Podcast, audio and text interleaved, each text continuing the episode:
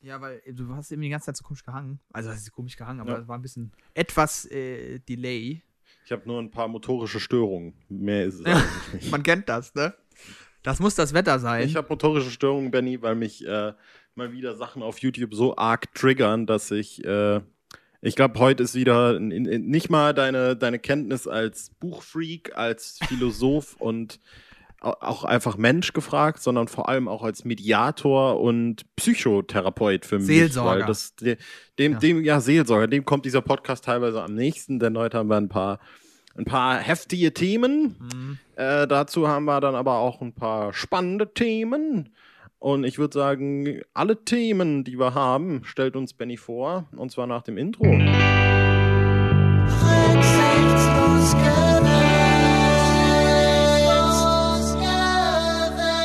Ja, ich glaube, das Thema der äh, Stunde ist oder der heutigen Stunde, die ihr Zuhörer mit uns und Zuhörerinnen mit uns verbringt, ist Einfühlungsvermögen. Behaupte ich jetzt einfach mal.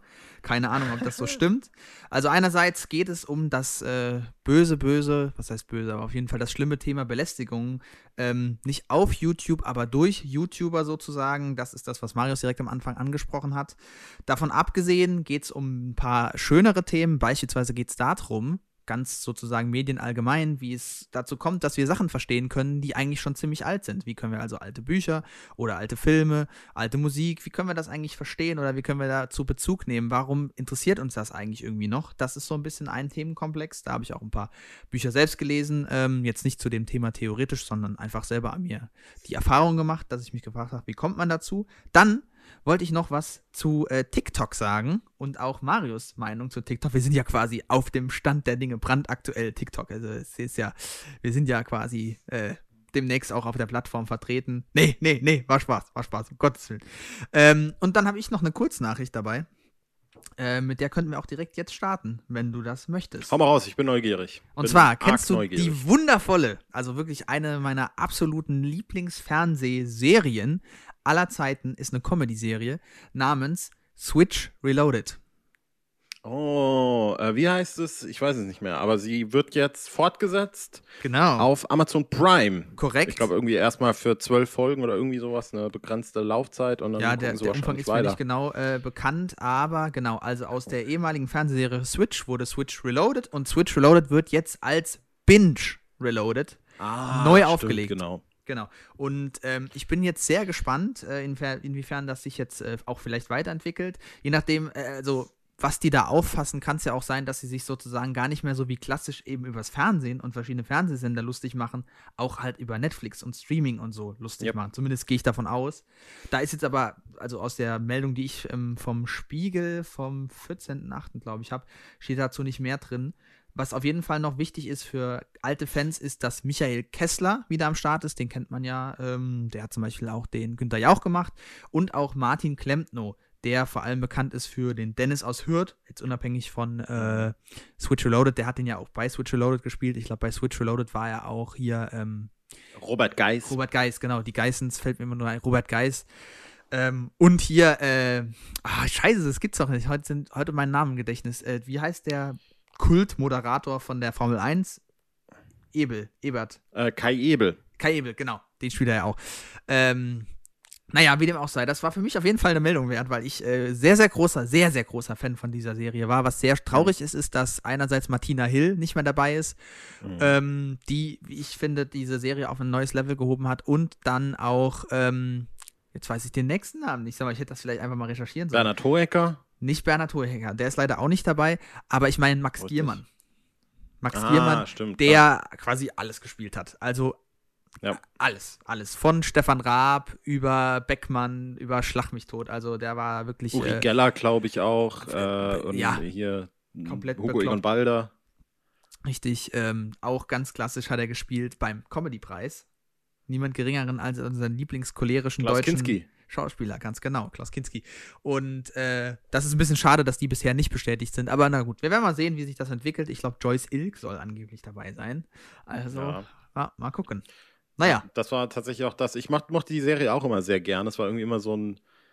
äh, Ich weiß gar nicht, wie du die Serie wahrgenommen hast, aber bei mir war es immer so ein Urban Myth irgendwie, weil die lief noch zu einer Zeit, ich weiß gar nicht, bis wann die lief. Die lief noch relativ lang, aber für mich war es eine lange Zeit, äh, so in einem Alter zwischen 13, 14, 15, 16, so die Zeit irgendwie, wo ich die nie im Fernsehen gecatcht habe, sondern immer nur auf dem Schulhof per Bluetooth Videos davon rumgeschickt wurden. Ernsthaft? Und äh, da, ja, deshalb ist diese Sendung für mich immer so ein Urban Myth irgendwie. Du hast immer nur so, so Clips davon mitgekriegt, aber Aha. nie die komplette Sendung gesehen. Ja. Und als ich dann die Sendung mal gesehen habe, habe ich dann letztlich auch irgendwann mal das Konzept kapiert, nämlich Switch, das ist ja eben äh, durch die Fernsehsender switchen und deswegen wird er immer umgeschaltet und irgendwie so eine Sache.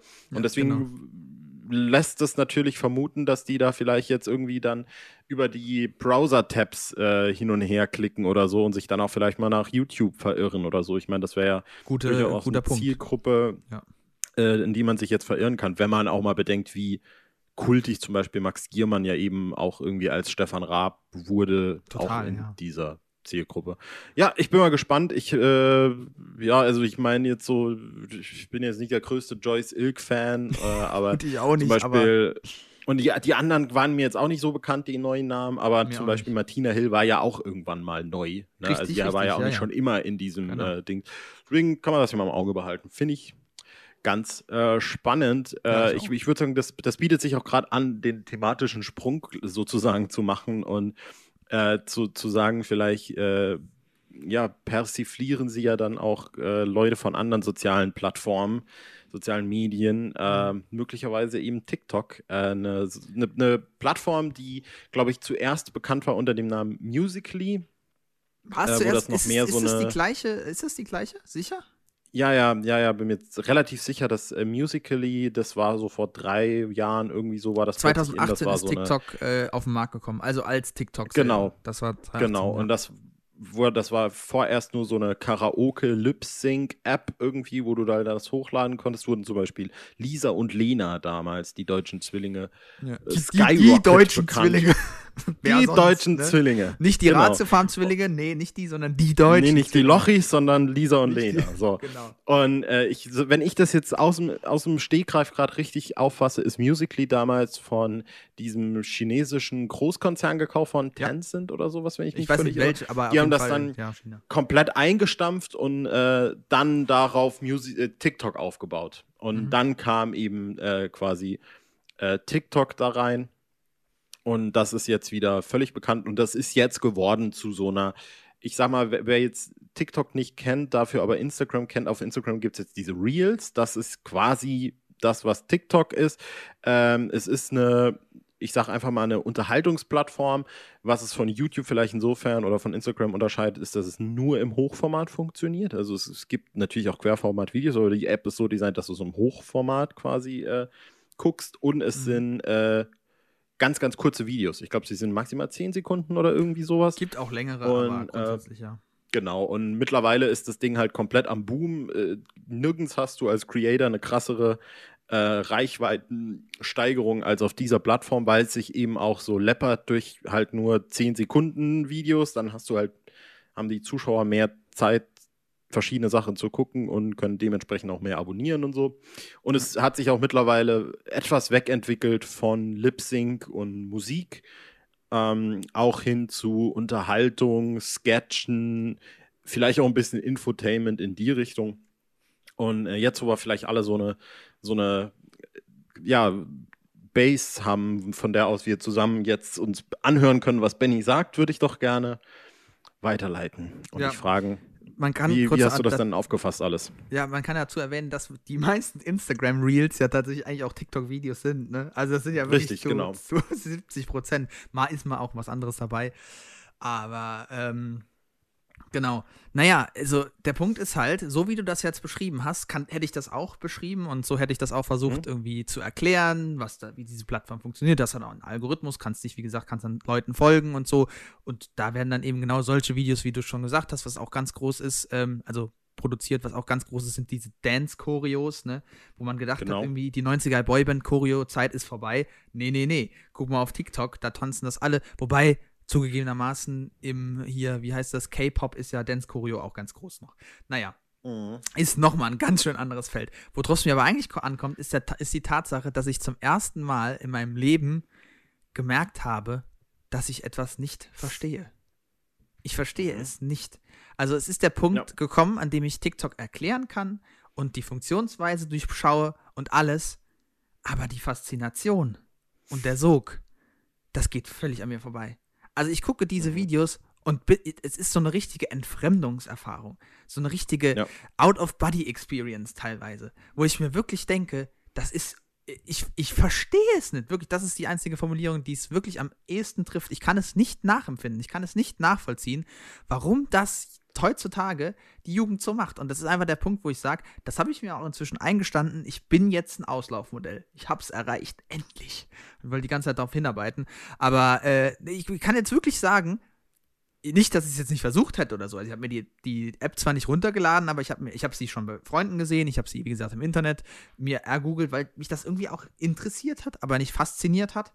Und ähm, ich finde das einfach, ich, also ich check das nicht. Ich check das wirklich nicht. Was, diese Sketche sind meistens nicht witzig. Ich fand Dubsmash damals schon nur so lala, vor allem wenn es schlecht gemacht ist. Irgendwie die Hälfte der witzigen Videos, die Leute irgendwie liken, das geht mir so auf den Keks, sind irgendwie, wenn kräftige Menschen tanzen, dann ist es halt witzig, weil die Leute kräftig sind oder was. Das finde ich auch so scheiße. Die Witze sind echt teilweise ein bisschen blöd. Ähm, es ist tatsächlich inzwischen, da hast du schon recht, ein bisschen emanzipiert insofern, als dass es auch Informationssachen gibt. Es gibt auch politische Statements auf der Plattform. Das muss man auch anerkennen, keine Frage.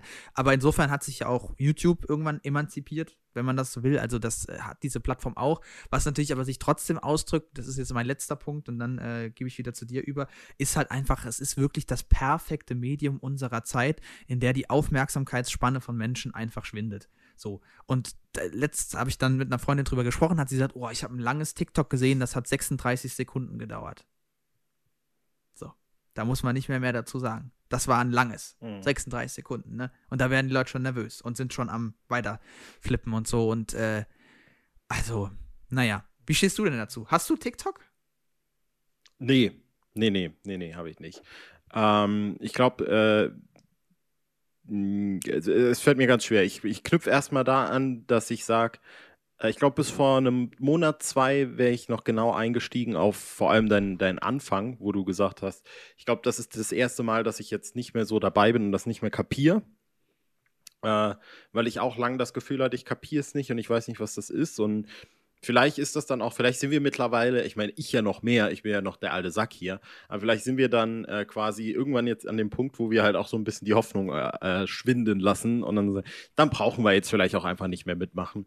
Ja, durch ist diese so. ganze Instagram, äh, ja, ist, da, ist, ist vielleicht wirklich so, durch diese Instagram Reels, die dann eingeführt wurden, erneut, was quasi TikTok ist, jetzt in Instagram äh, integriert, äh, wurde mir das Ganze dann doch noch so ein bisschen, ja, hat sich mir das so ein bisschen mehr erschlossen. Hm. Äh, und du hast es eigentlich auch schon relativ gut zusammengefasst. Das ist halt für. Auch hier will ich jetzt nicht wieder so, so einen Altersklassismus irgendwie äh, anbringen. Ich aber. Ja, aber das war halt genau so- mein ja, genau. Ziel. Die Richtig, Jugend. genau. Mensch. Benny, du bist hier der, der Jugendfoto, du bist der Jugendbeauftragte. Was geht denn ab? ähm, aber es ist schon, halt ja, für die. Generation, äh, für die Generation ähm, Aufmerksamkeitsdefizit so ein Stück weit. Ne? Ich kann mich noch sehr gut erinnern. Also das hast du jetzt Wochen, gesagt, ne? Das habe ich Ich habe das allgemein auf unsere Gesellschaft richtig. bezogen. Du hast gesagt, die Generation hat das Problem. Ja, genau. Äh, kann ja auch zwei Generationen, kann ja auch die Generation nach uns und die Generation vor uns. So. Äh, ich kann mich erinnern, vor ein paar Wochen äh, hat hier in Baywatch Berlin, dem, dem Podcast von Klaas Häufer Umlauf, Jakob Lund, Thomas Schmidt, hat Klaas tatsächlich angefangen von TikTok zu reden, hat genauso ähnlich halt auch gesagt. Ich habe mir das runtergeladen und plötzlich war ich in einem Zeitloch, wo ich einfach wir- wirklich drei Stunden vergangen sind. So. Und das konnte ich dann tatsächlich in, zu dem Zeitpunkt noch überhaupt nicht nachvollziehen. Als dann diese Instagram-Dinger äh, gekommen sind, hat sich mir das Ganze schon ein bisschen mehr erschlossen. Ne? Also, aber viel mehr als zu sagen, das ist halt kurze äh, ja, Unterhaltung, kann ich halt auch nicht. Ne? Es wäre Mhm. natürlich fatal, das jetzt alles über einen Kamm zu scheren. Ähm, und da irgendwie jetzt zu sagen, öh, die Plattform kann nichts und das, wofür das steht, kann ich nicht. Was ich allerdings sehr, sehr komisch und irritierend finde, beziehungsweise jetzt nicht mal komisch und irritierend, sondern was für mich so ein, ich sag mal, so ein Landmark darstellt, ist, dass zum Beispiel solche Plattformen wie YouTube oder eben auch, meinetwegen auch Twitter oder sowas, ähm, lassen wir das mal vor allem bei YouTube, äh, so groß wurde, weil sich damals da Leute drauf gestützt haben, die aus Leidenschaft irgendwelche Videos gemacht haben und das dann da hochgeladen haben, einfach weil. Ja. Mhm. Und es ist, glaube ich, ganz elementar zu verstehen, dass TikTok nicht so funktioniert, mhm. sondern dass TikTok berühmt wurde, weil bereits große Influencer dahin sind und dann Leute gemerkt haben, da kannst du viel Reichweite fetzen und deswegen sind die jetzt da hm. und machen quasi noch eine breitere Reichweite. Es gibt mittlerweile halt wirklich TikTok-Influencer. Aber hallo. Und das ist jetzt nicht mal was ultra Neues. So.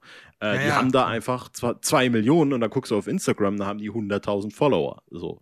Und das fühlt sich dann für jemand äh, wie mich, der schon Instagram-Influencer als seltsam empfindet, fühlt sich das dann an wie, ach, guck mal, ich bleib bei meinen guten alten Instagram-Influencern, äh, so irgendwie Duggy B, ach, das sind noch die OGs, die kann ich auch gut leiden, quasi.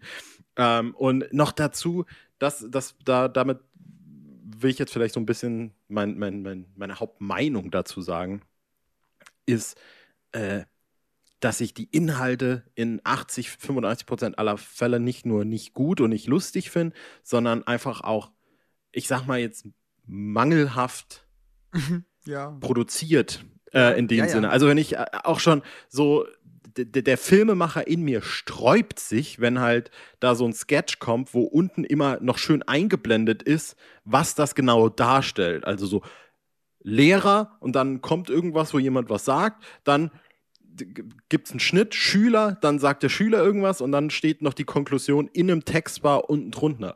Das hat dann auch nichts mehr damit zu tun, äh, das inklusiv zu machen, sodass es barrierefrei ist. Das ist halt wirklich einfach mit der, ich sag mal, mit der zeitlichen Begrenzung zu tun. Und da wird jetzt auch nicht irgendwie ein Storytelling-Nerv irgendwie trainiert, wo man sagen kann, ich habe jetzt äh, irgendwie 20 Sekunden und ich muss eine Geschichte darin erzählen, sondern das sind halt äh, junge Leute, die da auf dieser Plattform eine Million Follower haben und irgendwie denken, ich muss da jetzt irgendeinen Gag machen und ich habe gerade irgendeine Alltagssituation und das drehe ich jetzt halt einfach ab, so dass es auch der letzte Idiot ever so kapiert und das mache ich gerade mit meinem Handy im Hochformat und so und vielleicht klingt das jetzt ein bisschen so nach, ich sag mal Gatekeeping oder so ein bisschen auch, als wäre ich die ältere Generation, whatever, aber ich finde, da geht ein Stück weit das Handwerk verloren, da geht ein Stück weit auch die ja, die Kunst vielleicht verloren. Äh, und das nervt mich immer. Also da ist bei mir der Punkt persönlich, wo ich dann immer denke, das finde ich halt nicht geil und das geht mir irgendwie total auf den Sack.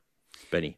Ähm, ich finde, äh, also äh, erstens mal Zustimmung grundsätzlich zu deinen Punkten. Ich weiß nicht, ob ich jetzt hier das Kunstfass aufmachen wollte, äh, aber ich weiß schon, was ja. du meinst. Also mein Problem, was ich äh, vor allem damit habe, sind einfach die Tatsache, dass so kann es natürlich nicht abschätzen, wie viel, aber ich sage jetzt einfach mal 40% der Inhalte ja auch nichts anderes sind als pure Mimese und damit meine ich Kopie.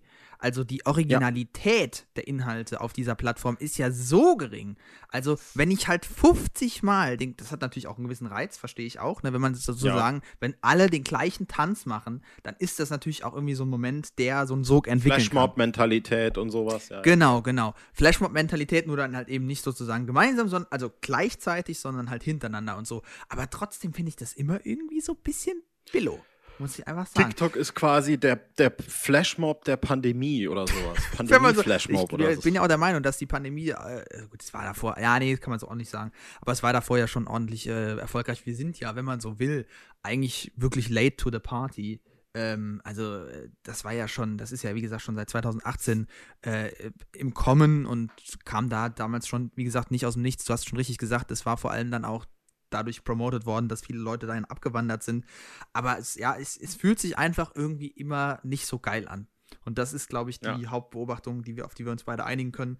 Ähm, und äh, es bleibt abzuwarten, wohin sich das entwickelt. Es gibt beispielsweise ähm, einen deutschen YouTuber, relativ erfolgreichen YouTuber im Bereich Gaming, Hand of Blood heißt der.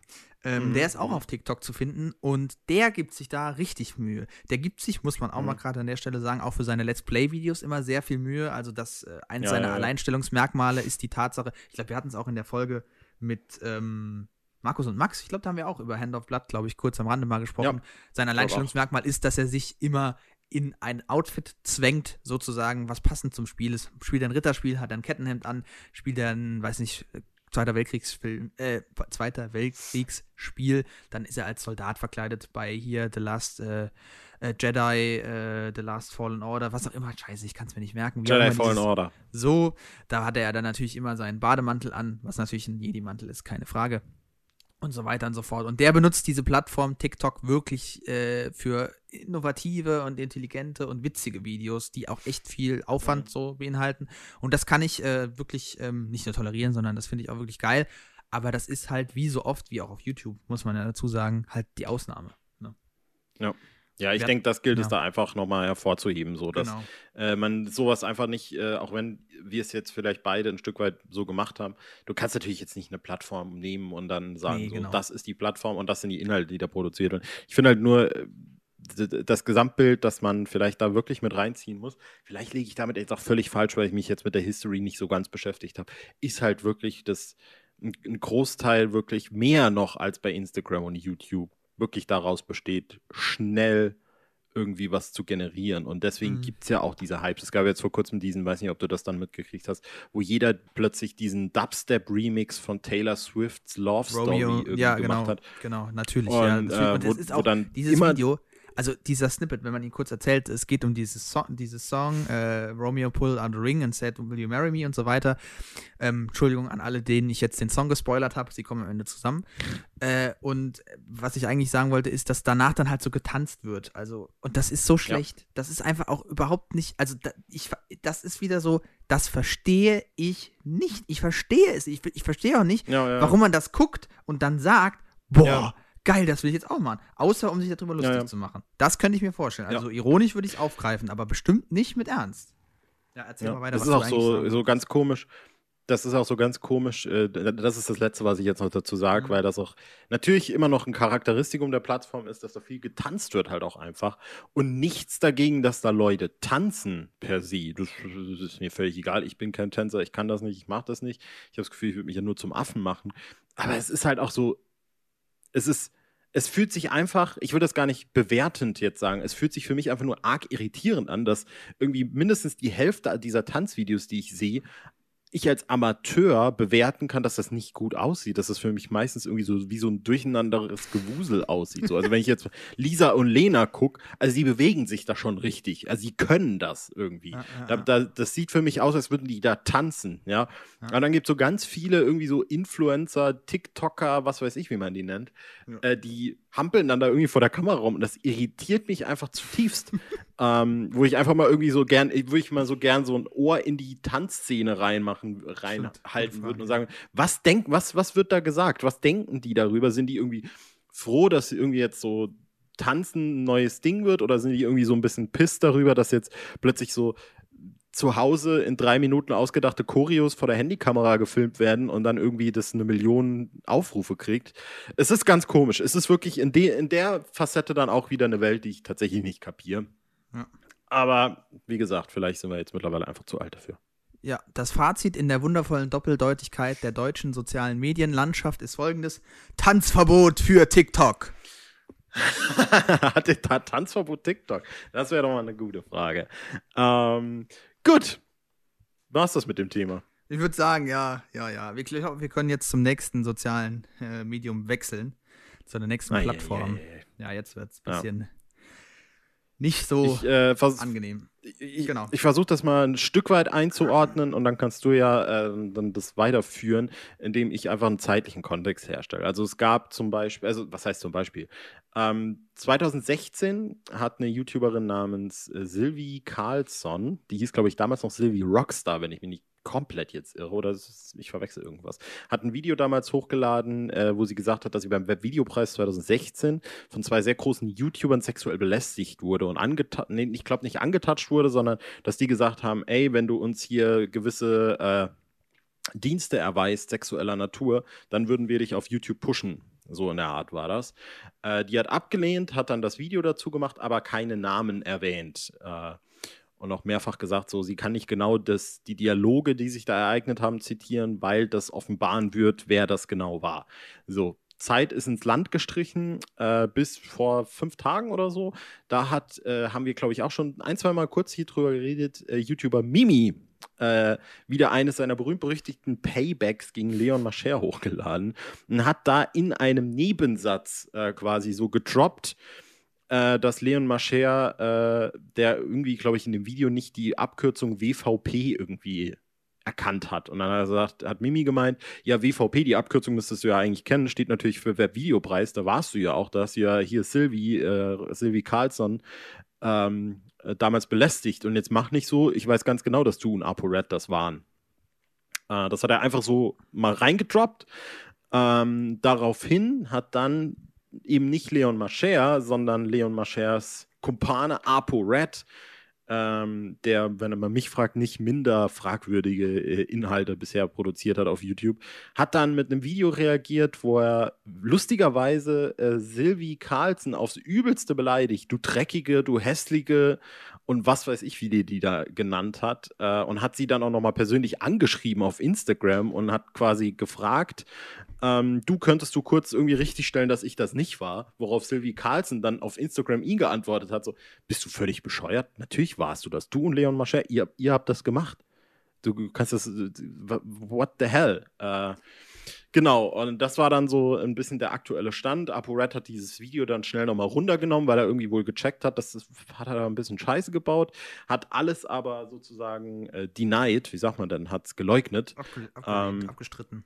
Genau, bis dann quasi noch eine YouTuberin kam, nämlich Karina Push, die einen Kunstkanal hat. Push Art heißt ja, die macht so Bodypaint, die tätowiert auch und so. Und die hat dann wiederum gesagt: So, ja, ich habe ein ähnliches Erlebnis mit ApoRed gehabt. 2016, noch bevor das beim Webvideopreis passiert ist, war damals die berühmt-berüchtigte Gangtour, die übrigens seinerzeit auch unser Brücken in der Garage war, kann ich nur mal kurz als Gag erwähnen. Äh, und da hat Karina wohl irgendwie Make-up äh, für irgendein Gewinnspiel gemacht, was damals irgendwie so ein Product Placement für den neuen X-Men-Film war. Und hat dann zwei Fans von ApoRed als Mystique äh, geschminkt. Und ApoRed war dann da in diesem Backstage-Raum mit dabei und hat sie wohl, als dann da alle aus dem Raum war, äh, so erzählt es Karina, ähm, irgendwie angefangen an der Schulter zu massieren und sie komisch zu berühren. Hat dann irgendwie gesagt, was machst denn du heute Abend noch? Kann man mittlerweile alles auf YouTube nachgucken. Ich glaube, wenn man einfach irgendwie ApoRed Karina eingibt, kann man das alles ähm, nochmal in, in all der Chronolo Chronolo in der Chronologie oh, je, je, je, äh, sich geben. ApoRed hat das alles dann aber wiederum äh, äh, ja, wie soll ich sagen, geleugnet. Jetzt habe ich schon wieder verballert. Und ähm, dann hat sich in die ganze Sache, das kommt noch dazu, das ist jetzt der letzte große Akt, sage ich mal, hat sich unser allerliebster Detektiv und Freund Simon Unge eingeschaltet, der dann in seinem ungeklickt Livestream diese Videos quasi geguckt hat, hat dann auch diese, äh, diese Instagram-Stories, die Karina äh, zu dem Vorfall hochgeladen hat, in seinem Stream geguckt, hat daraufhin mit ApoRed einen Discord-Video-Anruf äh, gestartet, live im Stream, hat dann noch Karina dazu geschaltet und dann ist diese ganze Sache völlig eskaliert. Ähm, und dann ging quasi ab diesem Zeitpunkt, wenn nicht eh schon vorher, aber vor allem auch ab da, wie so eine fröhliche Schnitzeljagd quer durchs World Wide Web äh, äh, los, in der quasi gesucht wurde, ach, wer hat denn jetzt recht, wie kann man das beweisen, wer kann was beweisen. Ähm, ohne das alles jetzt nochmal in aller Genauigkeit aufzuarbeiten, hat Karina mehrere WhatsApp-Verläufe noch aus 2016, wo die direkt nach diesem Event quasi Freunden davon geschrieben hat. Ähm, die hat, äh, es gibt sogar Videoausschnitte von diesem Backstage-Raum, wo sie, die Fans und ApoRed drin waren, also wo sie quasi wirklich genau bevor das passiert ist, äh, war quasi äh, noch eine Kamera bei uns im Raum, hat dieses Gewinnspiel quasi mitgefilmt. Ähm, das und vieles mehr. Das Ganze gipfelte noch darin jetzt zu aktuellem Stand 18. August ähm, nachmittags, dass ApoRed noch ein Video hochgeladen hat, in dem er dann quasi nochmal 50 Minuten lang äh, ja, sich an, wie, wie soll ich sagen, dem, äh, den Anspruch hat, die Aussagen von Carina Pusch komplett zu widerlegen und zu sagen, ich habe das alles natürlich nicht getan. Äh, denn hier und da ist ein Widerspruch in ihrer Geschichte und hier und da. Und äh, ich bewerte das Ganze jetzt mal noch nicht, gebe an dich weiter, weil ich wollte ja mit dir drüber reden und habe das dann auch dir versucht, in so, ich habe so einen Twitter-Thread gefunden, der das alles so ein bisschen in der Chronologie zusammengefasst hat. Ähm, wie war dein, äh, ja, wie hast du das aufgenommen? Hast du außer dem Twitter-Thread noch irgendwas? Hast du geguckt, mitgekriegt? Äh, erzähl doch einfach mal. Ja, äh, ich habe das nicht, also erstens, wenn du es mir nicht geschickt hättest, hätte ich es nicht mitbekommen. Ähm, wie Du immer, Glücklicher. Du, du, ja, erstens, aber die YouTube-Geschichten, äh, da bist du ja sozusagen mein, äh, mein Radar, Mein Ohr. mein, mein, Sen mein Ohr, mein Radar, mein Sensor sozusagen, genau, der dann da ausschlägt. Deswegen habe ich das nicht äh, vorher verfolgt und jetzt auch nicht weiterhin, außer das, was du mir geschickt hast, beziehungsweise, und da, also das erste, was ich mir dazu gedacht habe, war schon so, okay, warte mal, wer ist das noch? ApoRed? Erster Gedanke, Vorurteil, ach, das ist doch dieser komische Typ, der auch nur so Mist baut, der diese Pranks gemacht hat und auch Leute abgezogen und so ein Zeug. Also direkt schon schlechtes Vorurteil gehabt und dann natürlich die nächste Situation. Ach, und der soll jetzt Belästigungsvorwürfe haben. Wen wundert's? Ne? War jetzt halt ganz ehrlich äh, die erste, äh, also der, der erste Gedanke, den ich hatte. Der zweite Gedanke muss dann natürlich immer sein, so, okay, warte mal, was ist eigentlich mit diesem Vorurteil? Warum ist das so? Äh, Im Zweifel erstmal für den Angeklagten. Ähm, wie sieht denn die Situation aus? Und da muss ich dazu sagen, das größte Problem, das trifft jetzt eben nicht nur für diesen Fall zu, sondern allgemein für alle ähm, Fälle von sexueller Belästigung für Frauen ist natürlich, also was heißt das größte Problem? Das kann ich natürlich nicht bewerten. An dieser Stelle natürlich dann auch jetzt noch äh, eine kurze Triggerwarnung vielleicht einfach, Klar. falls ihr äh, da irgendwie vorbelastet seid, was das angeht. Es wird jetzt Ja. wahrscheinlich äh, im Folgenden ein bisschen um sexuelle Belästigung gehen. Genau, genau, natürlich. Wenn es äh, nicht das äh, eh schon ging. Guter Punkt. Ähm, ja, was ich eigentlich sagen wollte, ist, also das Problem bei sexueller Belästigung, egal ob jetzt Frau, Mann, Mann, Frau und so weiter und so fort, äh, oder Mann, Mann, wie auch immer, ist natürlich die Situation, dass es meistens dann dazu kommt, dass vor Gericht, da wo sowas entschieden werden sollte, ähm, es zu Aussage gegen Aussage kommt, weil solche Dinge, genauso wie jetzt die Situation, die du geschildert hast, halt sehr oft in einem geschlossenen Raum oder irgendwo abseits, wo eben sonst keiner ist, passiert und wo es dann halt dazu kommt, dass man eben ähm, nur diese beiden Personen hat. Und in dem Fall würde eben unsere Rechtsprechung natürlich sagen, die sind beide vom, vom Gesetz gleich und dementsprechend müssen beide Aussagen gewertet werden. Jetzt könnte man sich eben noch fragen, was andere äh, äh, dazu sagen oder beziehungsweise wie die Faktenlage aussieht. Das ist immer so ein Problem und das Problem tut sich eben hier jetzt ganz genauso auf ähm, und offenbart sich hier vor allem auch der Tatsache geschuldet, dass es ja logischerweise jetzt hier gar nicht um einen Gerichtsprozess geht, sondern erstmal sozusagen um einen, wenn man es so will, öffentlichen Gerichtsprozess, was ja auch so ein Ding unserer äh, heutigen Kultur ist, kann man gut oder schlecht finden, aber es ist nun mal so, dass das äh, großen Eingang gefunden hat in die äh, soziale Öffentlichkeit. Und ähm, ja, an der Stelle äh, gilt, also könnte man dann natürlich immer so nach links und rechts gucken, vor allem in dem Fall nach Amerika, äh, und da eben sehen, dass wenn zum Beispiel sich ähm, Vorwürfe häufen gegenüber einer einzelnen Person, wir zu einem anderen, wir sozusagen zu einer anderen Konstellation kommen. Und der klassische Fall, der einem da jetzt hoffentlich einfällt, ist natürlich Harvey Weinstein und die Tatsache, dass eben nicht nur eine Frau gegen Harvey Weinstein ähm, irgendwelche Anschuldigungen erhoben hat, sondern mehrere. Und zugegebenermaßen ist die Wahrscheinlichkeit, dass sich diese Frauen alle gegen ihn verschworen haben, sozusagen wie in einer klassischen Verschwörungstheorie, natürlich deutlich geringer als eben eine oder zwei. Das gibt es natürlich auch, das gab es auch schon, dass beispielsweise Opfer Sachen einfach falsch dargestellt haben, keine Frage. Ähm, und jetzt haben wir halt diese Situation bei ApoRed, dass wir erst zwei Frauen haben, die sich dazu bekannt haben und man kann auch vollkommen nachvollziehen als, äh, also was heißt nachvollziehen? Ich, ich möchte das niemals erleben, so eine Situation, aber ich glaube, dass man da echt in so einer absoluten, nicht Zwickmühle, aber in einer unglaublich schwierigen Situation ist, sich dazu zu äußern, weil man gerade auch als Frau, das muss man so äh, sagen, in unserer Kultur dafür oft Schelte bekommt und ganz, ganz, ganz, ganz, ganz, ganz krude Ausreden nach dem Motto, naja, also die schlimmste ist so dieses Narrativ, man hat sich ja sowieso so angezogen oder so, dann ist man selber schuld, was natürlich äh, allein schon durch dieses wirklich, wirklich starke Video von äh, Joko und Klaas, ähm, moderiert von ähm, Sophie Passmann, was äh, hoffentlich jeder gesehen haben sollte auf, auf Pro7, äh, was da auch nochmal thematisiert wird. Genau, Männerwelten. Ähm, um jetzt nochmal den Faden zu finden, die, äh, die Sache ist die, dass es einfach äh, sehr, sehr schwierig ist, diesen Fall jetzt zu bewerten von außen und es einfach sehr schwierig ist, diese Faktenlagen abzuchecken. Äh, man würde sich wünschen, sozusagen, dass sich hoffentlich mehr Leute dazu bekennen, sollte es der Fall gewesen sein. Es kann auch sein, dass ApoRed das zweimal gemacht hat und äh, wenn es so wäre, muss man jetzt auch mal darstellen, ähm, und daraus gelernt hat, was weiß ich.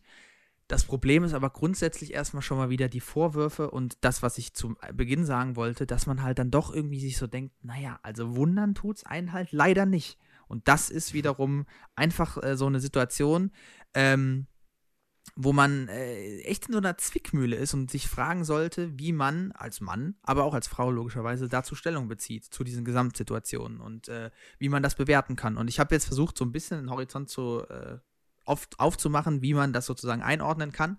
Hilft uns das jetzt, diese Situation einzuordnen? Ich weiß es nicht, nicht wirklich. Mhm. Ähm, es ist einfach nur in erster Linie, glaube ich, bemerkenswert, wenn sich jemand überhaupt dazu äußert. Also als Opfer äh, in der Öffentlichkeit und äh, dazu einsteht. Ähm, ja, das ist jetzt erstmal so meine erste Einschätzung. Die zweite und wichtigste Einschätzung ist auf jeden Fall, dass vielleicht Simon Unge nicht der richtige Mensch ist, um das einzuordnen. Und auch die Idee von Simon Unge, das auf seinem Kanal äh, mit den beiden gleichzeitig zu machen, als sozusagen Richter des Vertrauens, war vielleicht auch nicht unbedingt die allerbeste Idee, weil ich glaube, dass er da äh, also grundsätzlich war das ein gutes Anliegen so, aber wie man so schön weiß, das Gegenteil von gut ist gut gemeint und das äh, trifft dann, glaube ich, hier auch zu. Aber ich will dich auch mal nochmal reden lassen, bevor ich jetzt hier, äh, hm. genau. Ich glaube, das Wichtigste, äh, was, also ich habe natürlich jetzt in den letzten Tagen sehr viel konsumiert dazu und wirklich mhm. mich wieder leider Gottes so sehr reinsaugen lassen, ehrlich gesagt was auch nicht immer vernünftig und cool ist. Äh, ich habe viele Videos dazu geguckt, ich habe sogar auf Twitter was dazu gepostet und auch da ein paar Diskussionen gehabt und bliblablub und viel gelesen. Und ich glaube, das vorherrschende Narrativ, das immer so ein bisschen da ist, ist halt, dass vorwiegend an der Stelle, lass mich das auch gerne nochmal sagen, lustigerweise äh, männliche Kommentatoren immer wieder krass darauf beharren, naja, solange es ja kein Urteil gibt und solange kein Gericht äh, darüber beschlossen hat, sind für mich ja beide unschuldig. Und ich kann ja nicht verstehen, warum man dann irgendwie ihr glauben sollte, dies, das. Und da ist es natürlich völlig richtig, was du sagst, ähm, dass äh, in, in, insofern vielleicht und ich, das, das, das Privileg, das wir alle in so einer Situation haben und dem, dessen wir uns auch bewusst werden müssen, ist, wir sind ja keine Richter. Wir müssen ja kein Urteil fällen. Ne? Das ist ja das Gute an der, an der das in Anführungsstrichen Gute an der Sache. Das heißt, wir können es uns in sowas durchaus mal erlauben, wenn so Aussage gegen Aussage steht, Sympathien zu verteilen. Ja. Und wenn man mich da persönlich fragen würde, und da würde ich jetzt nicht nur eine subjektive ja ein Meinungsbild darstellen, sollte auf, aufgrund der Tatsache, was du schon hier erwähnt hast, die Sympathie erstmal oder eher die Empathie viel eher erstmal bei der Person liegen, die die, die sich selbst quasi dazu überwinden muss, sowas in der Öffentlichkeit zu sagen, eingeht, einen Shitstorm zu kassieren, äh, vielleicht auch ihre eigene Reputation ein Stück weit äh, aufs Spiel setzt und sich natürlich total der Tatsache bewusst ist, eben, indem, dass sie das macht, dass sowieso Aussage gegen Aussage stehen wird, weil, und das ist halt das Ding, du kannst sexuelle Belästigung, sexuelle Übergriffe in der Regel nicht wirklich beweisen. Und das ist eben das riesengroße Problem. Und äh, deswegen sage ich nicht jetzt per se, äh, Sylvie Carlsen oder Karina oder was weiß ich, die haben total recht und natürlich stimmt das, was die sagen. Wenn ihr mich persönlich fragt, würde ich, äh, also, also ganz, ganz subjektiv würde ich sagen, ja, ich glaube denen das. Aber weil es gibt auch kein Motiv, selbst wenn Apo Red in seinen Videos versucht zu pushen, äh, der versucht tatsächlich in seinem 50-minütigen Video mehrfach zu beweisen, die hat mich ja sowieso schon vorher gehasst und deswegen hat die 2016 in einem Chat schon das vorab geschrieben, obwohl das nicht stimmt, damit die das irgendwann ausgraben kann. Was natürlich eine Narrative ist, die du, das ist ja wirklich völlig krank im Hirn. Also es muss ja normalerweise jedem noch so vernünftigen Mensch auffallen, dass das irgendwie, dass das, wenn du jemanden so hast, dann spielst du nicht so ein Spiel. So, also das macht überhaupt gar keinen Sinn irgendwie. Und äh, mal davon ab, dass ApoRed in seinen Videos nicht einen stichhaltigen Beweis bringt, sondern nur so ein bisschen rumschwurbelt und schwafelt, ähm, äh, muss man einfach in meiner Meinung die Sympathie, die Empathie und auch das Mitgefühl immer erstmal denen gegenüberbringen, die da quasi irgendwas raushauen. Und damit meine ich jetzt nicht, und das will ich auch nochmal sagen, und dann übergebe ich nochmal an dich, mhm. äh, dass man sich jetzt diesem Narrativ hingeben soll, was lustigerweise auch sehr viel von Männern kommt.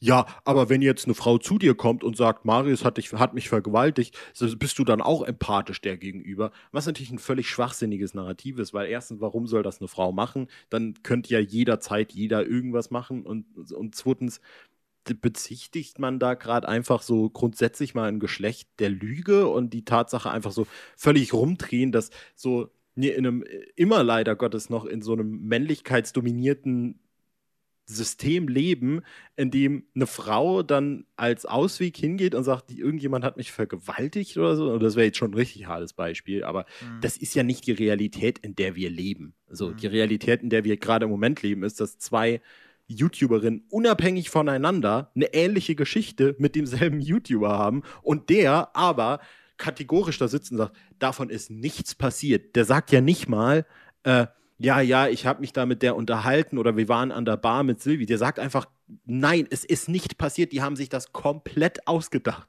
Das ist, das ist völlig absurd. Ja, okay. Das äh, ist natürlich eine äh, interessante, äh, äh, ein interessanter Punkt, den du jetzt gerade am Schluss noch genannt hast. Äh, wenn das wirklich, also das weiß ich jetzt nicht so genau, deswegen fällt es mir natürlich schwer, das so äh, explizit jetzt an diesem Fall zu machen. aber mhm. wenn das so ist, dann ist das natürlich pure Dummheit ähm, äh, von ApoRed. Die eigentliche Frage, die ich mir gerade stelle, ist, welche, wer sich denn diese bescheuerte Argumentation ausgedacht hat, die du gerade äh, präsentiert hast am Schluss mit, äh, erklär das mal gerade nochmal, das habe ich nicht verstanden. Also das geht mir nicht in den Kopf. Was denn? Ähm, dass dann äh, Leute sagen, dass irgendwelche Frauen einfach so auf einen zukommen mit Anschuldigungen allgemein oder was?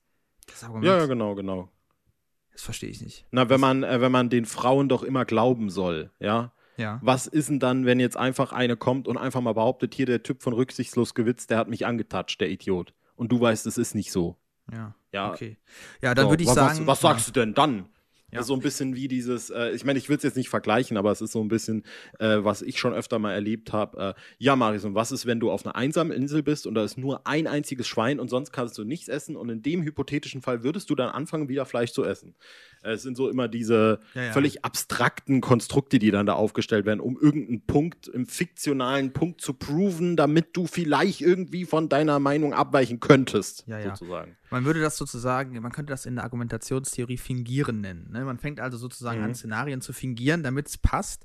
Ähm, und an der Stelle äh, ist es immer interessanter, sozusagen bei dieser Argumentation zu gucken, was sagt die Argumentation eigentlich jetzt über denjenigen? Und das ist natürlich ein ja. ganz klares Menschenbild, was sich da äußert. Ne? Und das Menschenbild ist, glaube ich, nicht das, also das ist nicht das Solidarischste, sagen wir es einfach mal so, ähm, um es jetzt gelinde zu sagen, sondern ich glaube, so jemand, der so denkt, ähm, ja, das ist natürlich schon ein starkes Ellenbogendenken. An der Stelle nochmal, wie schön, dass der Ellenbogen endlich mal aufgewertet wird durch die Corona-Krise.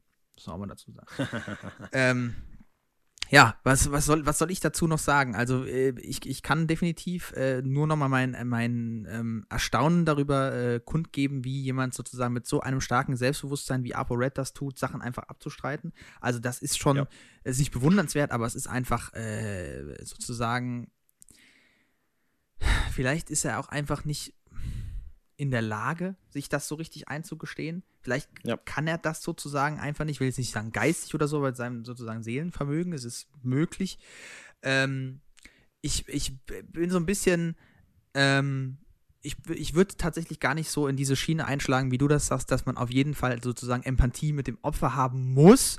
Ich würde sagen, das kann man durchaus. Man kann das auch auf einer rationalen mhm. Basis, so wie du das schon sagst. Die haben deutlich stärkere Argumente auf ihrer Seite und von, der, von dieser Warte aus betrachtet macht es mehr Sinn, ihnen Glauben zu schenken. Mit anderen Worten, ich kann ihnen auch tatsächlich eher ein gewisses äh, Mitgefühl oder ein Nachempfinden ähm, schenken und sagen, ja gut, das äh, ist natürlich alles andere als eine schöne Sache, die du da schilderst und deswegen kann ich mir vorstellen, dass das dich ganz schön lange beschäftigt hat. Keine Frage. Ich würde aber da an der Stelle sagen, einfach erstmal so, ich würde das fast schon da dann im Moment für mich persönlich einfach rauslassen und sagen, ähm, ich versuche dann die Situation zu bewerten. Ich bin kein Richter, du hast schon vollkommen recht, aber trotzdem kann ich ja darüber sozusagen urteilen oder eben nicht verurteilen.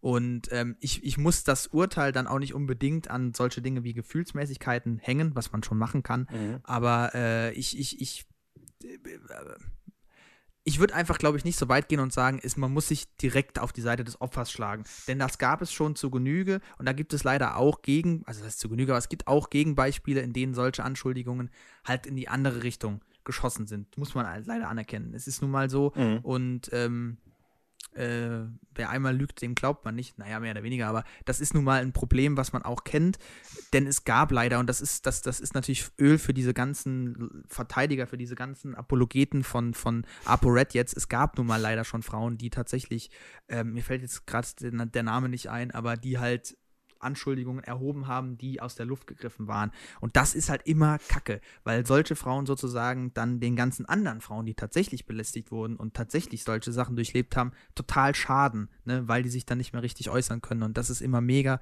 doof. Bringt mich dann aber auch zu der Position, dass ich sage, ich würde dann nicht immer direkt sozusagen nur die Empathie holen, sondern ich, ich, warte ein bisschen mehr von der Faktenlage ab. Bezogen auf den Fall, glaube ich, hast du aber natürlich schon recht, wenn du sagst, es gibt genügend äh, Indizien, die darauf hinweisen, dass hier einer Kacke gebaut hat und nicht zwei Leute unabhängig sich verschworen haben mhm. oder so. Ja, genau.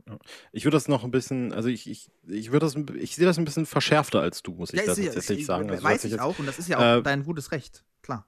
Ja, ja, ne, zu, zu, zumal äh, man an der Stelle, und das würde ich sehr gerne auf jeden Fall noch abgrenzen, wenn nachgewiesen werden kann, dass eine Frau gelogen hat, mhm dann ist das nachgewiesen. Verstehst Klar. du? Also dann, dann steht das schwarz auf weiß. Mhm. Aber jedes Mal, wenn es nicht nachgewiesen werden kann, dass der Mann was gemacht hat, das wird nicht in der Statistik erfasst. Voll, und das ist der richtig, Denkfehler ja. dabei. Ja, ja, ja, genau. Das ist, beziehungsweise ist nicht der Denkfehler, was ist der Punkt, wo dann die ganzen Leute anhebeln. Ne? Wo dann ja, ja, also Leute, auch nicht genau. der Denkfehler jetzt per se bei dir, sondern insgesamt. Nee, nee, ich weiß. So, klar. Weißt du? Ja, ja, wenn du, wenn du siehst, dass ein Veganer, ich, ich mach's jetzt wieder, ich will wirklich, ich will das nicht auf keinen Fall verheimlichen, es ist nur das, was mir immer am nächsten liegt. Aber wenn du siehst, dass ein Veganer Fleisch isst, dann ist dein Argument ja plötzlich, ja, ja, also es gibt ja auch Veganer, die dann doch wieder nicht vegan sind. Die stehen ja gar nicht zu ihren Prinzipien, die Veganer. Das sind Argumente, mit denen ich mich durchaus ab und an mal beschäftigen muss, wenn ich im Internet so durchlese. Das ist aber nicht ein Argument per se. Und es geht ja, ja. mir auch per se äh, insgesamt nicht um äh, ich, ich weiß jetzt gar nicht nur, ob du das so gemeint hast, aber nur damit es auch für Zuhörer nochmal klar ist, wenn ich hier über Opfer spreche, dann meine ich nicht Opfer generell von Gewalttaten, sondern ich meine ganz spezifisch okay. weibliche okay. Opfer von Gut. sexueller Belästigung, die auch vor allem aufgrund, und das ist das Problem, und da steige ich eben ein mit Empathie, ihrer, ihres, ich nenne es jetzt einfach mal blöd, des sozialen Statuses, mhm, mh. wenn man es so sagt, äh, eben einfach nicht in der Lage sein können, es zu beweisen. Und okay. das ist ein Moment, in dem ich sage, hier gibt's, da, da, da, kann man mir noch so oft sagen, da muss man die Faktenlage checken, aber es gibt ja keine Faktenlage. Das ist ja, das ist ja, ja gerade das Problem. Ja. So, ähm, das es steht immer Aussage gegen Aussage. Das Einzige, was ich weiß, ist, dass wenn sowas passiert, ist in der Regel immer die Frau, die die Sachen äh, anprangert, äh, äh, in, der, in der Missgunst. So, und das sehen wir auch aktuell. ApoRed sagt noch in seinem neuen Video zwar 10.000 Mal, dass sie ja mit solchen Anschuldigungen ihren Ruf, äh, seinen Ruf kaputt macht, sagt dann aber auch im gleichen Video, dass von 99 Nachrichten, ne, von 100 Nachrichten auf Instagram, die er kriegt, 99 Nachrichten sind, die ihn bestärken und sagen, ey, mein Guter, äh, du hast recht, ich glaub dir das. Und unter ihren Bildern äh, ist ein Shitstorm mit mit Wörtern, die willst du nicht in den Mund nehmen. Äh, mhm. diese Sylvie hat mittlerweile alle Instagram-Kommentare deaktiviert und so. Äh, und das ist äh, jetzt, also ja, da, da kann man mir halt noch so viel mit Fakten kommen. So, also das, mhm. so, so funktioniert es halt da, finde ich, in, in diesen, erneut, in diesen speziellen Fällen einfach nicht. Ne?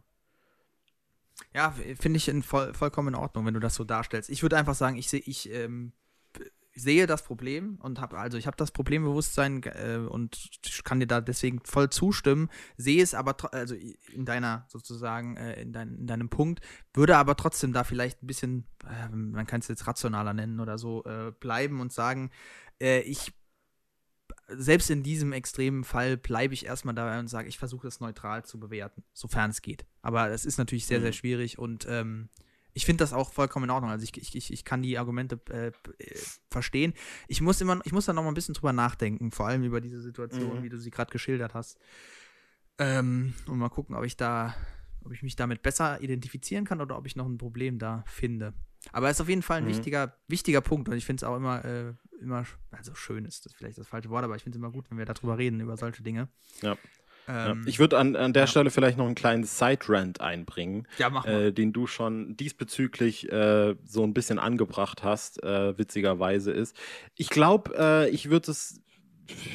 Ich will jetzt das nicht unnötig hier verkomplizieren oder noch irgendwie was reinziehen oder so, aber ich glaube, an der Situation, wie sie gerade im Moment ist, die du jetzt natürlich für dich persönlich nicht erfassen kannst, weil du halt die ganzen Videos und die ganzen Reaktionen und die ganzen Kommentare nicht so aufgenommen hast, äh, aber an dieser ganzen Situation Mitschuld, Teilschuld, ist meiner Meinung nach äh, definitiv Simon Unge, der sich da nicht nur nicht mit Ruhm bekleckert hat, sondern teilweise auch wirklich jegliches Feingefühl und jegliche Empathie vermissen lässt, äh, der sich gerade gestern Nacht noch dieses 50-minütige Video von ApoRed angeguckt hat, in dem der teilweise einen, und ich sage das auch wirklich mit, mit Abneigung gegen ApoRed, aber auch mit einem gewissen, mit einer Prise an Neutralität, ja, äh, der guckt sich hanebüchenen Scheiß an, den der da redet, ja.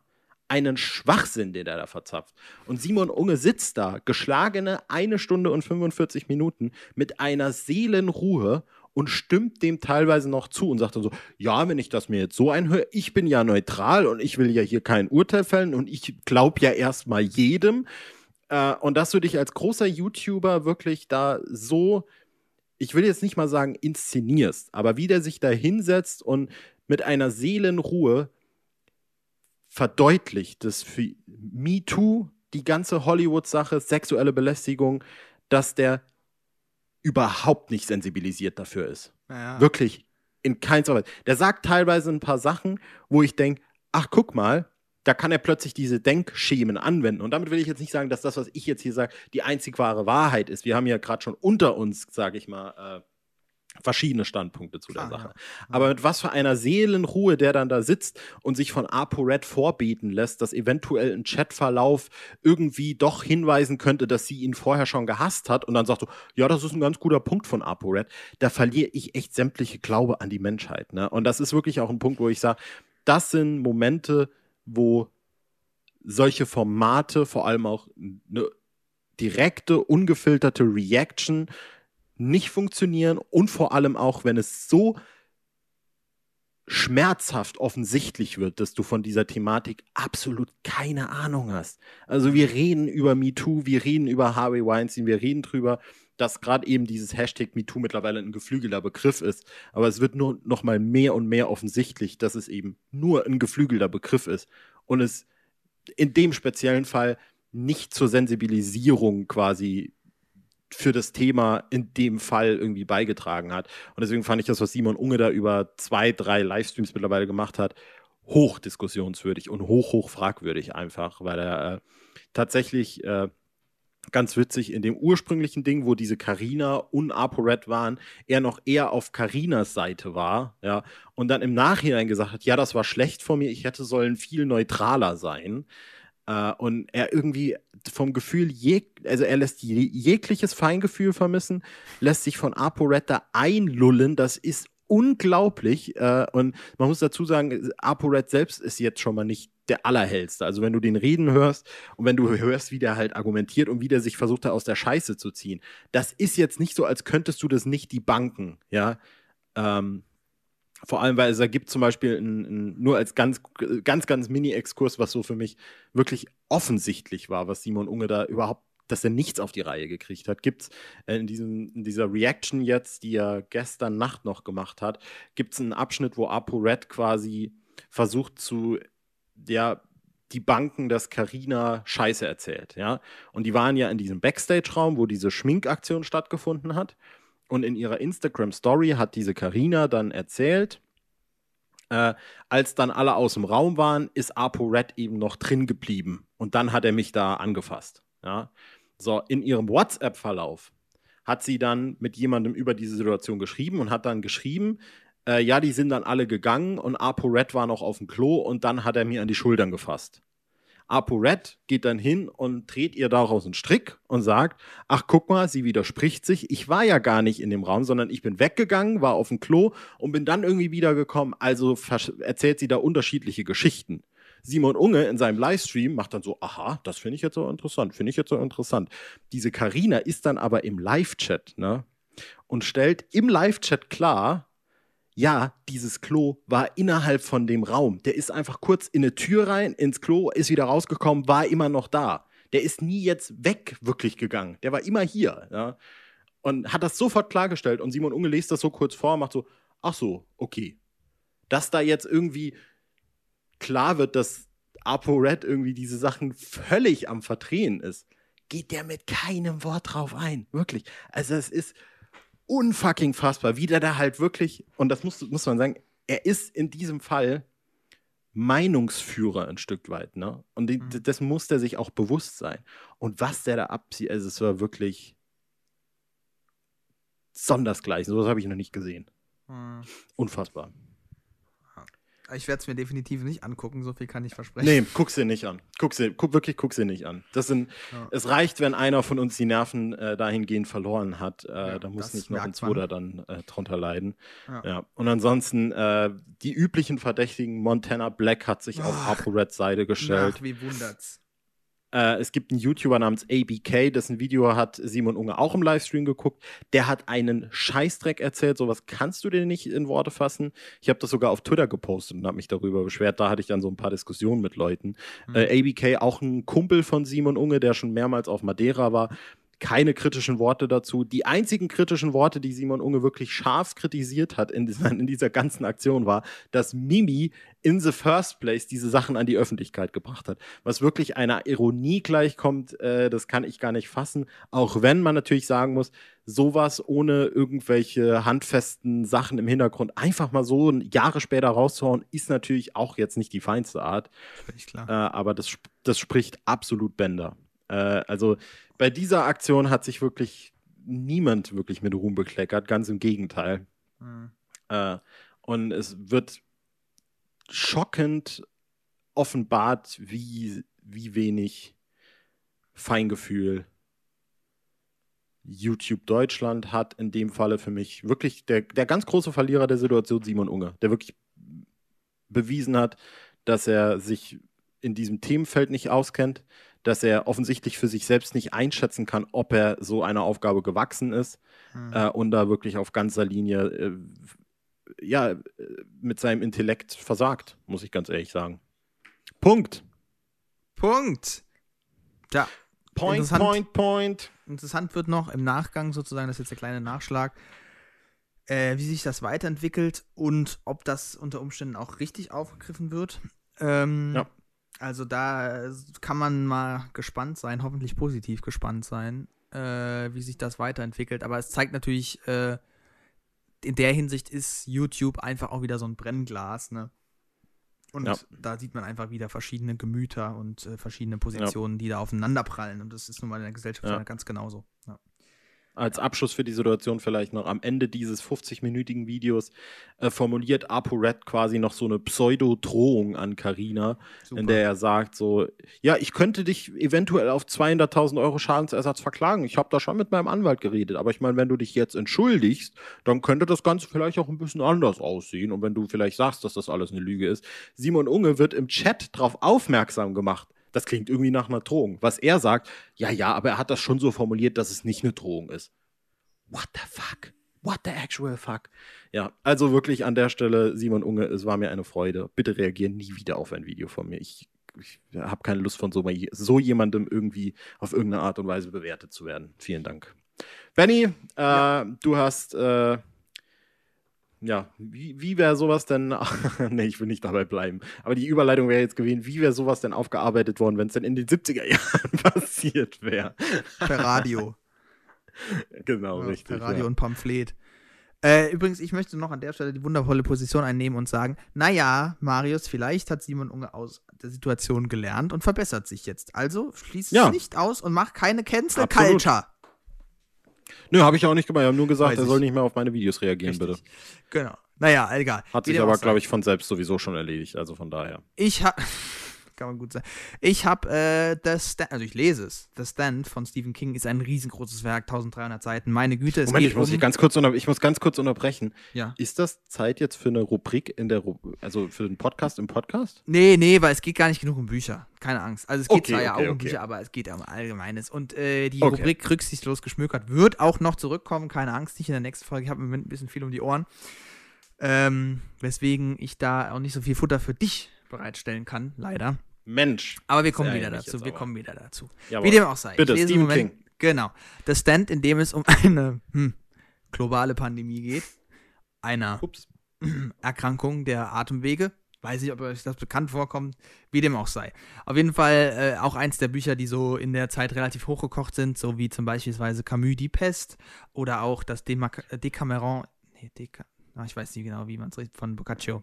Boccaccia, weiß ich Oder auch nicht. hier auch ähm, äh, Contagion von Genau. Steven Soderbergh, der Film. Genau, Contagion und die, äh, diese Zombie-Filme, also einige Zombie-Filme in diese Richtung. Und ähm, ich habe es jetzt halt auch endlich mal angefangen zu lesen, wollte es sowieso schon immer mal lesen, bin großer Freund von Stephen King und seiner, seinen Werken. Hab Da auch ähm, etwas gelesen, weil der Mann hat so viel geschrieben, man kann nicht behaupten, dass man da nur einen Teil gelesen hat. Das ist einfach viel zu viel. Äh, das zu überblick überblicken ist schon Wahnsinn. Ähm, und dieses Buch selbst ist aus den 70ern. Ich habe jetzt das genaue Veröffentlichungsdatum nicht im Kopf, aber es spielt in den 1990ern. Und nun sind wir in dem Jahre 2020, das heißt 30 Jahre sogar nach der Handlung und noch länger sozusagen, nachdem das Buch eigentlich veröffentlicht wurde. Und die Frage, die ich mir dann gestellt habe, ist irgendwie so, wie kann es eigentlich sein, dass ich als äh, jemand, der in den 90ern und in den Nullerjahren aufgewachsen ist und natürlich jetzt auch in den 2010er Jahren aufgewachsen ist, wie kann es eigentlich sein, dass ich das trotzdem verstehe? Also diese Welt, die da geschildert wird, ist schon genuin eine andere. So viel ist klar. Es gibt das Internet nicht, nicht im Ansatz sowas. Es gibt keine Smartphones, es gibt nicht mal Handys. Ähm, es gibt so ein paar Telefone, selbst die sind so nur lala. Es gibt ein paar Rechner schon, also äh, in, in militärischen Einrichtungen oder so, spielen aber eigentlich keine Rolle. Und ähm, ich fand das einfach wieder so, das war so eine Beobachtung, die ich da gemacht habe, wo ich gedacht habe, so, Wahnsinn. Wie, also, wie, wie geht das eigentlich, dass wir da trotzdem mit unserer modernen Position Stellung dazu beziehen können und dazu auch irgendwie ähm, ein Verständnis aufbringen können? Und die Frage ist jetzt, ist dir das überhaupt jemals auch so gegangen oder hattest du mal so einen ähnlichen Gedanken? Mhm. Also ich meine, ich, ich schätze, du willst die offensichtliche Antwort von mir jetzt nicht. Ich gebe sie trotzdem fürs Protokoll und dann reden wir über das, über das du wirklich reden willst. Ne? Natürlich gibt es im Film immer sowas wie dieses, jetzt fällt mir der, der Begriff nicht ein, es gibt einen bestimmten Begriff, der, äh, ach, vielleicht fällt mir gleich noch ein. Suspension of Disbelief, nee. Dankeschön, genau der war's. Ähm, und äh, wenn uns Star Wars sagt, dass diese Raumschiffe fliegen und im Weltall Krach machen, dann ist das halt einfach so. Ja. Äh, und Leute sind da durchaus, also man allein schon ja natürlich auch die Tatsache, dass du auf deinem Sofa oder im Kino sitzt und auf etwas drauf guckst, äh, sagt dir ja, du guckst gerade auf etwas drauf oder du liest gerade Buchstaben und dein Unterbewusstsein weiß, das ist gerade erfunden, sozusagen. Ne? Das war jetzt die offensichtliche Antwort. Ich war, und die Antwort, Jetzt kommt die ich die mir Antwort. übrigens nach dem Stellen der Frage selbst natürlich auch gegeben habe, ich gedacht, so wie dumm. Richtig. Ja, egal. Aber jetzt, jetzt Richtig, kommt wieder genau, in die Gefühlslage. Ja, bitte. Richtig, genau. Aber das eigentlich Interessante daran ist ja auch natürlich, dass Medien die Kraft haben, uns gedanklich an Orte zu transportieren, an denen wir niemals waren. Ob das jetzt Mhm. einfach nur irgendwie ein Song ist, der uns daran erinnert, dass Wassermelonen zuckrig schmecken, äh, oder ein äh, Buch ist, das äh, uns irgendwie in die Zeit versetzt, in der eine globale Pandemie herrscht oder sowas. Ne? Und äh, ich glaube halt, das Interessante daran ist auch, dass das ist ja auch ganz oft so dieser Angriffspunkt, an dem so Filmfehler, YouTube-Videos und so angreifen, ist, Hm. jede Filmwelt ist nur so groß, wie uns die Filmwelt erzählt, dass sie groß ist. Ne? Also würde es jetzt in diesem Buch, das du gelesen hast, ein Device geben, plötzlich, das Stephen King erfunden hat, womit man schnell Nachrichten hin und her schicken kann, dann ist es plötzlich Teil der Geschichte. So. Ja. Genauso, also ich meine, es gibt bestimmt so kranke Menschen und ich bemitleide die, glaube ich, tatsächlich, die sich Filme aus der heutigen Zeit, die irgendwie im Jetzt spielen, angucken und sagen, wenn die sich gerade eine WhatsApp-Nachricht schreiben würden, wäre das Problem gelöst. Ja, aber so funktionieren Filme ja auch einfach nicht. Und äh, deswegen ist ja auch das, äh, Das, das ist ja das Coole daran. Also ich bin auch nicht jemand von der Fraktion oder vielleicht die Frage an dich. Findest du so, sozusagen jetzt einen Film, ich sag jetzt einfach mal, du guckst irgendwie einen Thriller, der in 2019 spielt und äh, denkst du dir dann, oh, die müssten jetzt schon am Anfang zeigen, dass der Protagonist sein Smartphone verliert, damit ich dem Film glauben kann, dass das alles genauso abläuft, wie es abläuft. Nee. Denkst du, das ist etwas? Nee, natürlich Nee. nicht. Deswegen, ich habe mir diese Frage ja auch gestellt und bin dann auch äh, natürlich direkt sozusagen, ich habe dir eine WhatsApp-Sprachnachricht geschickt und nach dem Schicken der Nachricht war schon so, Jetzt erinnere ich mich übrigens auch wieder dran. ja, wie, wie dumm die Frage eigentlich war. Ähm, aber es ist trotzdem halt ein netter sch- sozusagen Anlass, um, um darüber halt ein bisschen zu reden. Und äh, die Sache ist natürlich auch die, also mein Gedanke, der direkt danach kam, war so, naja, ich kann ja auch Bücher aus dem 18. oder aus dem 19. Jahrhundert lesen, ohne Probleme. Und ich verstehe sozusagen das, worauf es ankommt, nämlich die menschlichen Konflikte. Ne? Ja. Und ich habe sozusagen, ich kann trotzdem ein, ein gewisses Einfühlungsvermögen und äh, äh, dem Ganzen entgegenbringen, also den Figuren und so, wenn man das Einfühlungsvermögen nennen will. Nennt- Du kannst auch einfach sagen Fantasie, die uns sozusagen die Möglichkeit gibt, sich das vorzustellen, was es eben nicht gibt oder nicht mehr gibt. Und das gehört ja auch dazu. Man kann sich ja eben auch in eine Welt versetzen, in der man sagt, so, boah, es gab halt einfach keine Smartphones, meine Güte spielt keine Rolle. Man könnte das ja ganz kausal sozusagen erklären. Und selbst wenn es nicht so ist, äh, kannst du ja trotzdem sagen, na dann ist es halt in dieser Diagese, also in dieser Erzählwelt einfach nicht von Relevanz. Übrigens generell ein spannendes Thema zu Smartphones in Filmen. Ich weiß nicht, ob du das Video vom Nerdwriter dazu gesehen hast. Ähm, Ich glaube, glaub, das habe ich gesehen, ja. ja, in dem es auch darum geht, sozusagen, wie werden eigentlich Smartphones äh, in Filmen porträtiert und nie so, wie wir sie eigentlich selber nutzen, also für irgendwelche Freizeit oder durch zum Durchscrollen von Instagram oder so, sondern immer irgendwie nur als Messenger, als Telefon. Dafür würden sie, werden sie schon benutzt. Messenger im weitesten Sinne, also sowohl WhatsApp als auch äh, E-Mail oder so, aber nie so, wie wir sie heute benutzen, als Zombies, als Smartphone-Zombies. Und ähm, genau, also die erste Antwort Wer, wäre dann wer wissen will, Ja. äh, wer wissen will, in welchem Medium oder in welcher, was letztens so erschienen ist, wo Smartphones laut Benny wirklich benutzt werden, wie man sie benutzt, der soll jetzt einfach mal die letzte Folge hören. So. Ganz genau. Sehr, sehr guter Punkt. Da musste ich auch direkt dran denken. Ähm, was ich eigentlich sagen wollte, ist, äh, dass, dass das halt, äh, dass sich diese Frage relativ schnell erübrigt hat. Aber es ist trotzdem interessant, ist, dass wir sozusagen die Möglichkeit haben, so eine, so, so eine gewisse Glaubwürdigkeit einfach auszuschalten. Das ist ja die, die, die deutsche Übersetzung von äh, Suspension of Disbelief, also das Aussetzen der Unglaubwürdigkeit. Wenn man äh, es ungefähr wörtlich übersetzt. Und ähm, das ist einfach irgendwie eine schöne Sache und eine schöne äh, Beobachtung, die uns hilft, einfach in einer Zeit, in der, deshalb kam ja auch die Beobachtung mit dem Buch so stark vor, in einer Zeit, in der sich halt die Technologie sehr schnell über die letzten 20 Jahre entwickelt hat. Also wenn du ein Buch von den 90, aus den Nullerjahren liest, ne, die ha- hatten ja teilweise, da gab es ja eben noch keine Smartphones oder so und das fühlt sich aber eigentlich so nah an. Also es ist ja sozusagen im Vergleich zu einem Buch Ja. aus den 70ern eine viel kürzere Entfernung zeitlich sozusagen gesehen, in Lichtjahren. Ha, kleiner Scherz. Ähm, und äh, deswegen äh, war dann für mich der Gedanke plötzlich so, boah, wie geht das denn? Was ist eigentlich mit den Kindern heutzutage, die wirklich jetzt in einer ganz anderen, und da sind wir wieder bei dem TikTok-Thema vielleicht, die wirklich in einer ganz anderen Gesellschaft sozialisiert werden, die deutlich digitaler ist als unsere. Mhm. Also, das war ja auch einer der Punkte in dieser Sprachnachricht, die ich genannt habe. Äh, wir als beide als äh, Kinder, der, also in den 90ern geborenen Kinder der 90er bzw. Nullerjahre, klingt jetzt immer so ähm, romantisierend, so meine ich das auch gar nicht und auch nicht abwertend, aber haben halt auch viel draußen gespielt, haben uns halt auch sozusagen natürlich schon mit dem Gameboy auseinandergesetzt, aber halt nie mit dem Smartphone, weil das gab es halt erst als Jugendliche, keine Frage, beziehungsweise als junge Erwachsene. Deswegen hat das für unsere Lebenswelt als Kind gar keine Rolle gespielt, muss man einfach so sagen. Übrigens will ich damit nicht sagen, dass Kinder heutzutage nicht draußen spielen. Das tun sie und das wollen sie und äh, da sozusagen alle Horrorszenarien braucht man sich da jetzt auch nicht unbedingt zu geben. Aber ich finde schon interessant, dass wir sozusagen diesen schnellen Wandel hatten, in vor allem der Technik, ähm, und dass wir aber trotzdem sozusagen darüber hinwegsehen können und dass wir trotzdem im Narrativ, also in, im fiktionalen Narrativ vor allem, halt äh, darüber hinaus gucken können. Aber sag du mal noch was, ich, bevor ich jetzt hier wieder mich um Kopf und Ich Kragen habe rede. gestern Abend einen Film geguckt namens, äh, ich weiß jetzt nicht mehr, wie rum es ist, Queen and Slim heißt Film. Ach, Ich weiß nicht, ob ja, das natürlich, irgendwas ja. sagt. Sagt dir was tatsächlich? Hast du den gesehen? Ja, habe ich nicht, ge- hab ich überhaupt gar keine Lust drauf, nichts Gutes davon gehört. Ich bin gespannt. Ich fand den Film hervorragend. Wirklich? Wirklich. Ich fand den Film sehr, sehr gut. Bin gespannt. Ähm, es ist quasi ein, ja, wie soll ich sagen, ein, ein Thriller-Drama, ein Rassismus-Drama, vielleicht auch ein Stück weit. Bisschen Äh, Bonnie in und dem es Clyde. quasi- genau, in dem es quasi darum geht, dass sich ein äh, schwarzes Pärchen, nee, eben nicht Pärchen, dass sich äh, er Date und sie Night. quasi auf Tinder daten, genau, und dann quasi durch ja eine Verkettung unglücklicher oder eben halt auch vielleicht sogar vorhersehbarer Umstände plötzlich in einer sehr, sehr, sehr, sehr schlimmen Lage wiederfinden und dann quasi auf die Flucht äh, gehen.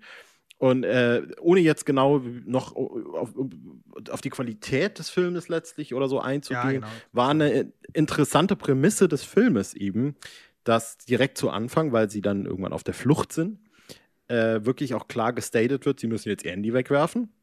Punkt eins. Und äh, dass der Film quasi die ganze Zeit, bis auf ganz, ganz wenige Aufnahmen, immer sehr nah an diesen zwei Protagonisten dran ist.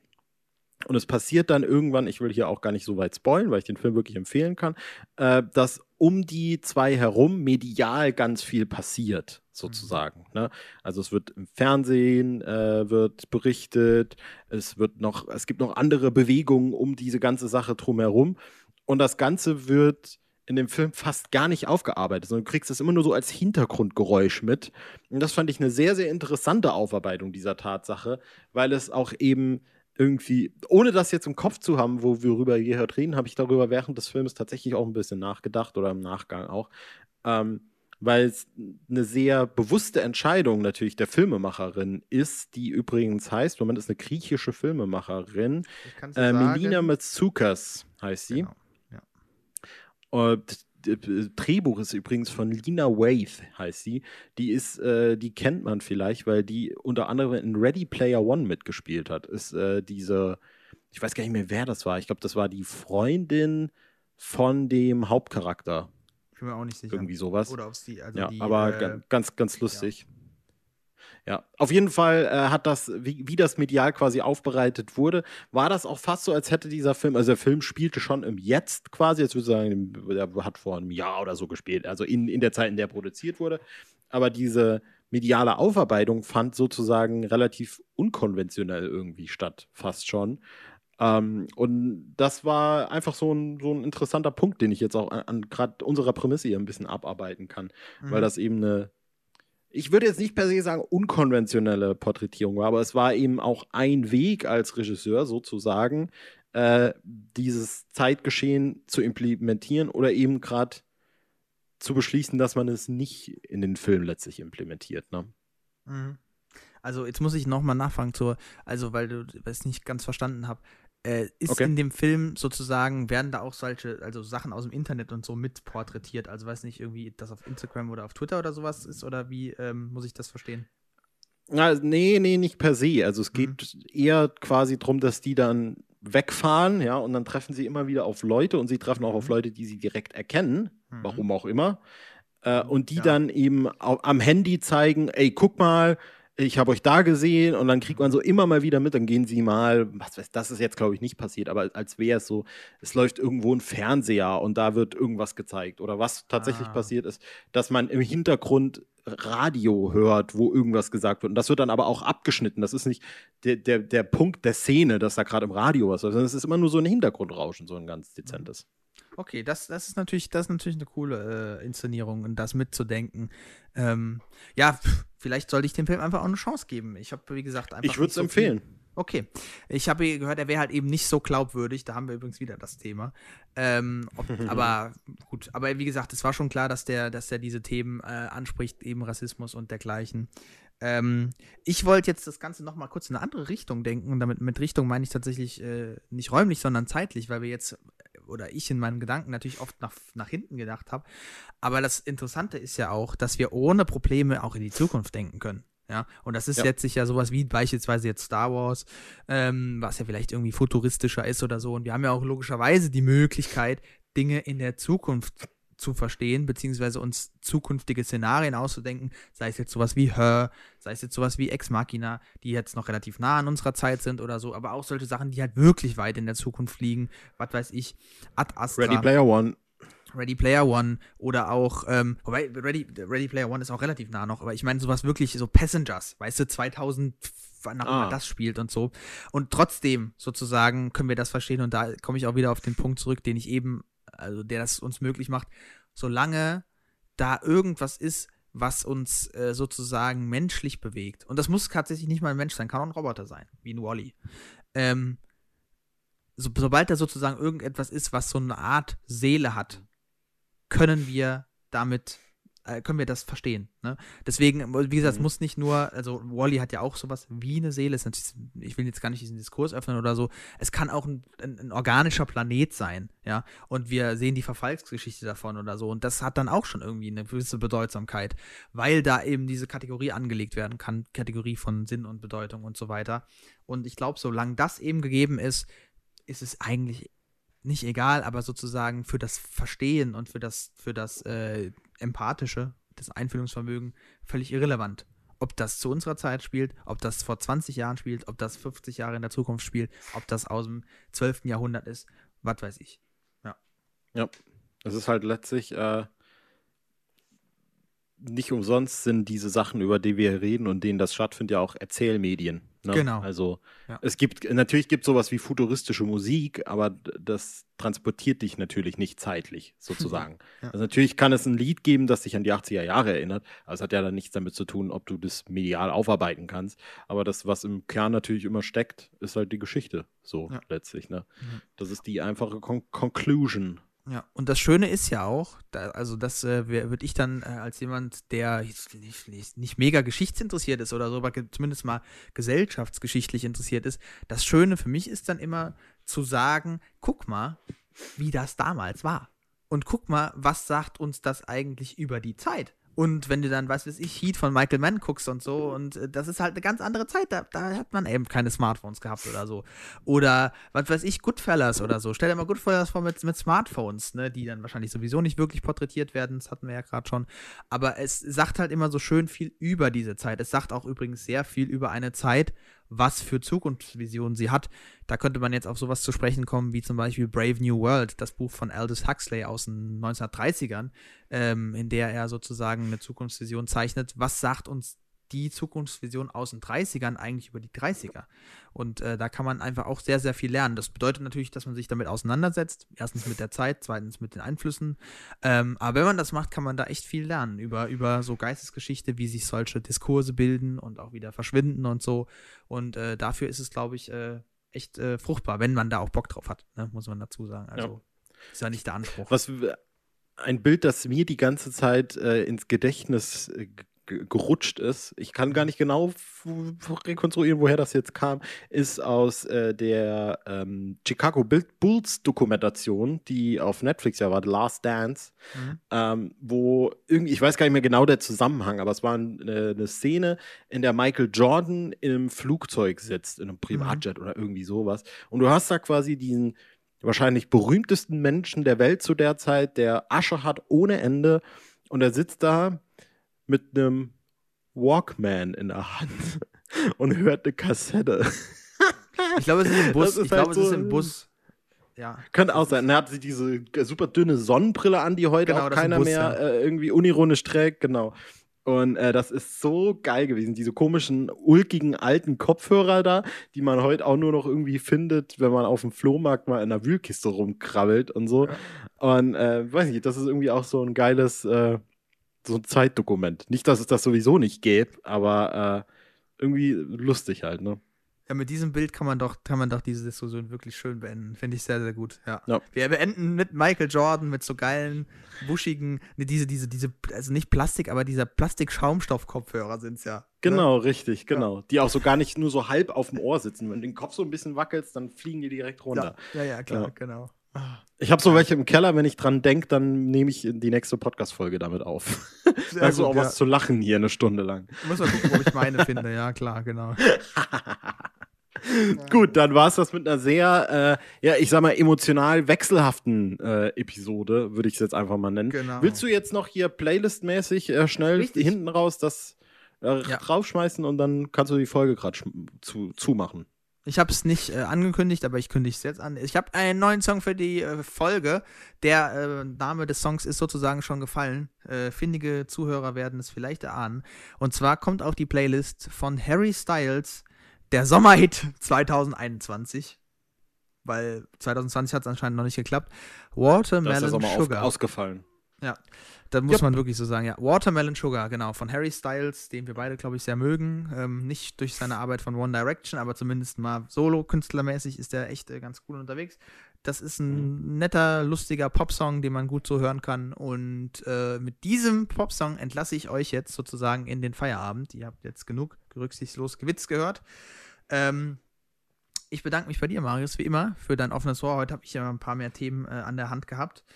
Ähm, ich hoffe, es hat euch wie immer viel Spaß gemacht beim Zuhören und äh, ihr bleibt uns treu und gewogen.